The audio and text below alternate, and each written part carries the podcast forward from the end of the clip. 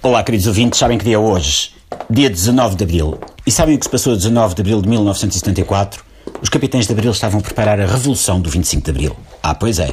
Ou acham que uma revolução é uma coisa que se faz assim em estilo meia bola e força? Como os orçamentos de Estado, ou a política externa de Donald Trump, ou a venda do novo banco? Não, não, meus amigos. A Revolução de 74 foi planeada ao pormenor e exigiu muita organização prévia e atenção ao detalhe.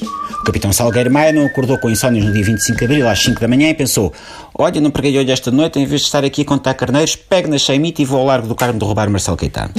O que se terá passado no dia 19 de Abril ao nível da planificação técnico-tática e estratégico-ofensiva da Revolução?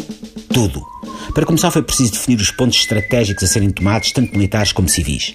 Nos objetivos militares, os quartéis, as bases aéreas e os barbeiros com habilitação socioprofissional para aparar patilhas a Elvis. Ao nível das infraestruturas civis fundamentais para o país, era importante defender a RTP, os aeroportos, as paragens da carreira e a Dona Simão de Oliveira. O dress code para a Revolução estava escolhido à partida no convite.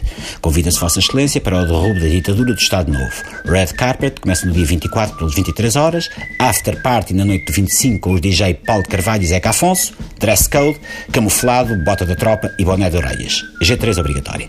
Mas a pessoa não vai para a rua derrubar uma ditadura como quem vai para um torneio de paintball com a secção dos recursos humanos lá da empresa, não. Escolhe o melhor camuflado, a melhor cheimite e um capitão que seja parecido com o Joaquim Almeida para facilitar a formação do elenco quando alguém decidir fazer um filme sobre o assunto. Depois é preciso conhecer bem a zona. Há lugar para estacionar as chaimites? Paga-se parquímetro? Nesse caso toda a gente tem moedas? A Julie Sargent está avisada para aparecer ao Hotel Saraiva de Carvalho como ninfa inspiradora? É preciso tirar as vendedoras de cravos do Largo do Carmo para que o 25 de Abril não passe a história como a Revolução das Floristas? O comunicado do MFA deve pedir à população para permanecer dentro das suas hamburguerias gourmet?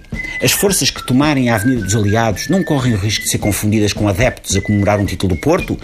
Para assegurar a adesão imediata da população ao movimento militar, não será melhor montar palcos com cantores Pimba a bombar e um Nuneiró ou uma Cristina Ferreira a fazer trocadilhos marotos com os nomes das terras? Reparem, a cena da Revolução foi a cantiga e depois do adeus do Paulo Carvalho. Com menos planeamento, corria-se o risco de ter sido um fado do João Braga e estava tudo estragado. Marcelo Caetano foi levado para o quartel da Pontinha na Chainite Bula. Se tudo tivesse sido feito às três pancadas, tinha ido numa relote de churros e farturas ou à pendura na mota da Telebifana. O 19 de Abril foi mais importante do que se pensa, Pips para o 20 de Abril, que aventou o serviço do 21 de Abril, que estruturou o 22 de Abril, que organizou o 23 de Abril, que combinou o 24 de Abril, que foi dar ao 25 de Abril, que permitiu a TSF e que eu hoje esteja aqui a dizer o que bem entendo, sem ter um senhor da censura a bater no vidro do estúdio e a ameaçar enviar para o Tarrafal. Por isso, aqui fica a minha gratidão aos capitães do 19 de Abril de 1974. Até amanhã, Pips. E um excelente 19 de Abril para todos. Viva o 19 de Abril!